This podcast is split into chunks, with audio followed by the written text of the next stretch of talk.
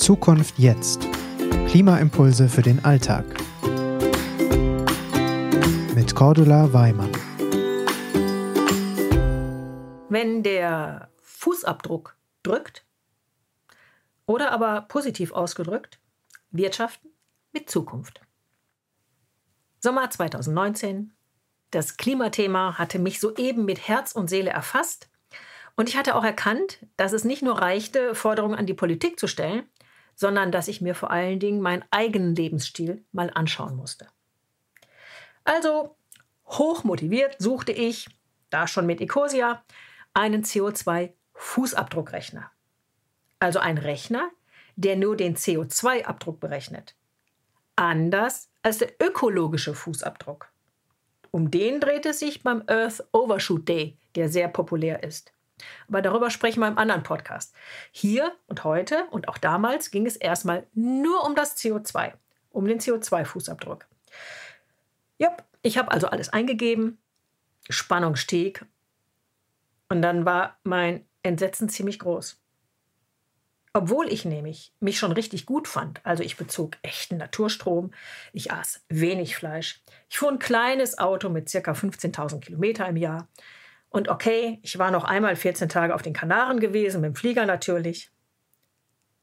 Und obwohl ich das schon alles ziemlich gut fand, lag mein Fußabdruck um 5 Tonnen über dem Durchschnittsfußabdruck eines Deutschen. Der lag damals noch bei ca. 11,6 Tonnen CO2 pro Person. Mittlerweile hat er sich reduziert. Aber ich war ja noch drüber, 5 Tonnen. Fast um die Hälfte verflixt. Und das war jetzt mir ziemlich peinlich, weil ehrlich, ich fand mich schon gut.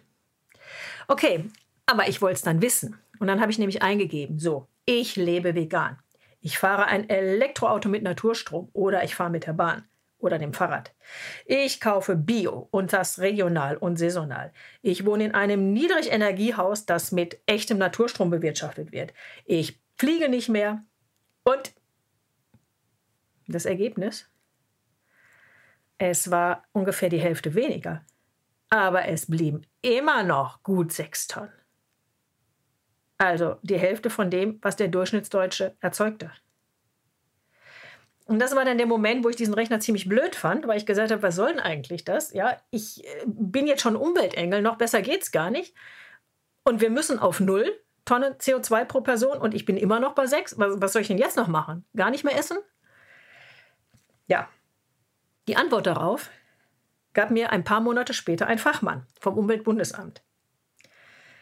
Und ich erfuhr, ich hatte die Rechnung ohne den Wirt gemacht. Und der Wirt, das hieß in diesem Falle unsere Industrie und unsere Dienstleister.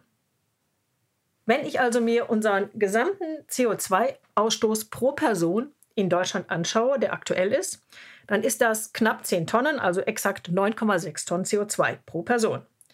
Und ich persönlich habe auf circa die Hälfte dieser Tonnage einen direkten Einfluss, indem ich meinen Strom bei einem echten Ökostromanbieter anmelde, indem ich meine Ernährung umstelle und auf Bio wechsle, regional, saisonal, mit meinem Fahr- und Reiseverhalten, also Elektroauto mit Ökostrom betanken. Wenn ich das alles zusammenrechnete, hatte ich ungefähr auf die Hälfte einen direkten Einfluss. Ein bisschen Einfluss habe ich auch noch auf die gut 1,5 Tonnen, die alleine das Heizen unserer Gebäude verursacht. Aber da kann ich vielleicht ein Grad weniger Temperatur einstellen und ich kann vielleicht auch mein Lüftungsverhalten ändern. Aber wenn das Haus schlecht isoliert ist und da ist eine alte Heizung drin, da habe ich dann als Mieter oder als Eigentümer in einer Eigentumergemeinschaft nicht so viel Einfluss.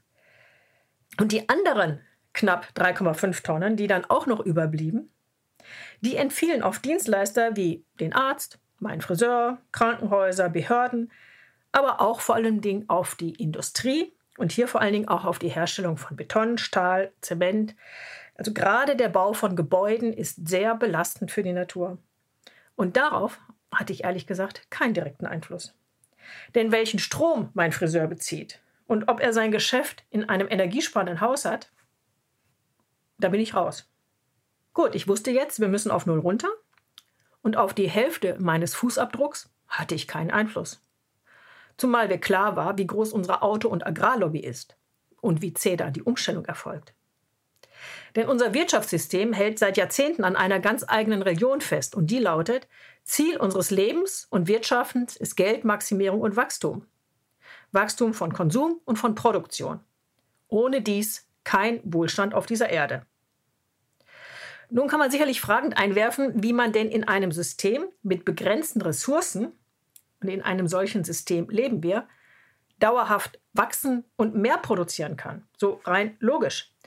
Aber so ist das nun mal mit Religionen. Das hat viel mit Glauben zu tun und nicht immer mit Fakten und physikalischen Gesetzen.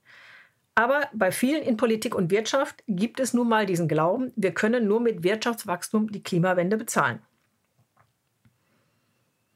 Und hier sei mir jetzt ganz am Rande nur mal ein kleiner Einschub erlaubt. Wenn die Politiker nur einen Bruchteil des Geldes, das für Corona ausgegeben wurde, in die Klimawende stecken würden, dann würden wir das Paris-Ziel hundertprozentig erreichen.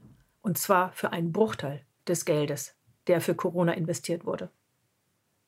Bei all dem kann man übersehen, dass fern von dieser politischen Bühne still und leise ein neues Wirtschaftsverständnis heranwächst, das unsere Zukunft ist. Und das möchte ich euch nun vorstellen. Sozusagen Zukunft und Hoffnung zugleich. Vor etwa zwei Jahren erfuhr ich von einem Mann, der sein Unternehmen, das zu diesem Zeitpunkt einen Marktwert von ca. 30 bis 60 Millionen hatte, er verschenkte es, um zu garantieren, dass es nicht durch diesen Marktwert von einem größeren Unternehmen geschluckt oder zerstört wurde. Denn er hatte sein Unternehmen gegründet, um an einer grüneren, ökologischen und menschenorientierten Welt mitzuwirken. Das war sein Ziel.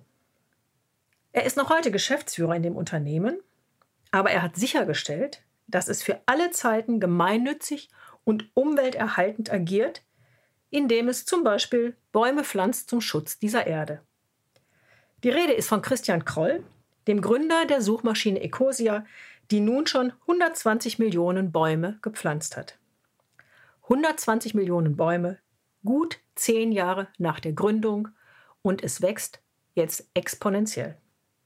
Ecosia ist all denen, die die Podcasts regelmäßig hören, schon bekannt, denn wir haben Ecosia schon empfohlen. Denn wer mit dieser Suchmaschine surft, surft nicht nur klimaneutral, sondern er reduziert mittlerweile auch noch CO2, eben indem Bäume gepflanzt werden. Sein Unternehmen ist nachhaltig, es ist gemeinwohlorientiert und es beweist, dass man trotzdem sehr gute Gehälter zahlen kann und vor allem ein mitarbeiterorientiertes Arbeitsklima schaffen kann. Christian Kroll, also der Gründer von Ecosia, ist für mich einer der Vorzeigeunternehmer der Zukunft. Ja, dass der gute Zweck des Unternehmens sogar die Mitarbeiter bei ihrer Arbeit erfüllt und glücklich macht. Es geht da nämlich wirklich um die Menschen und um die Erde. Und genau deswegen wird das Unternehmen erfolgreich geführt. Er beweist, dass es geht, allen Unkenrufen von Politik und Wirtschaft zum Trotz. Während nämlich bei Amazon in dem gleichen Zeitraum das Wachstum des Unternehmens vor allem einen Menschen reich gemacht und sehr, sehr viel Natur belastet und auch zerstört hat, zeigt Christian Kroll, dass man ein Unternehmen sehr erfolgreich, gemeinwohlorientiert und nachhaltig aufbauen kann. Und er ist nicht der Einzige. Denn genau in der gleichen Zeit, wo Landwirtschaft, Energiekonzerne und Automobilindustrie weiter nur an ihren Profit zu Lasten unserer Erde und damit unserer Kinder gedacht haben, sind nämlich still und leise viele solcher Keimzellen in Form von jungen Unternehmern und Unternehmerinnen entstanden, die nämlich genau das entwickelt und vorgelebt haben, was nun unsere Zukunft und Rettung ist.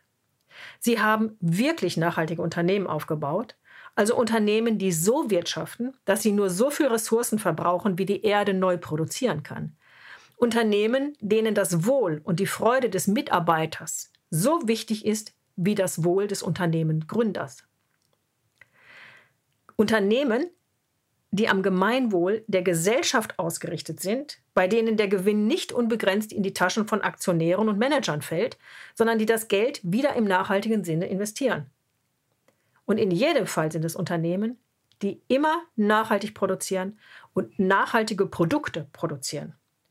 Und nur das sichert das Überleben auf der Erde. Viele dieser Unternehmen haben sich der Purpose Stiftung angeschlossen. Purpose für Sinn und Zweck.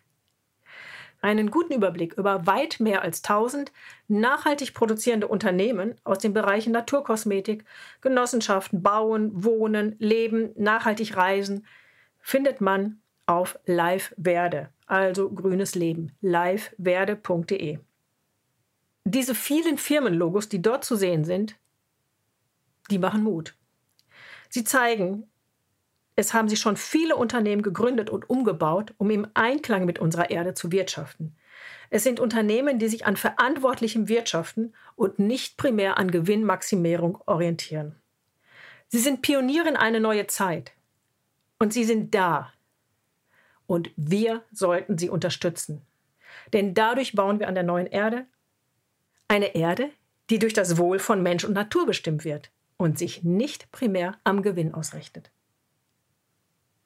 Wir sind technisch in der Lage, CO2-neutral zu leben. Wir sind genauso in der Lage, unsere Nahrung umweltverträglich und biologisch zu produzieren.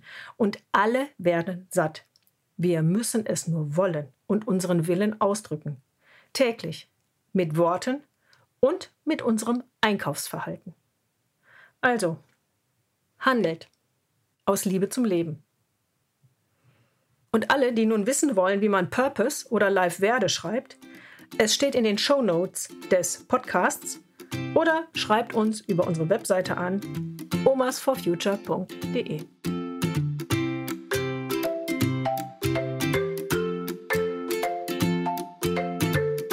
Zukunft jetzt ist eine Gemeinschaftsproduktion der Omas for Future und der Employees for Future in Zusammenarbeit mit Projector.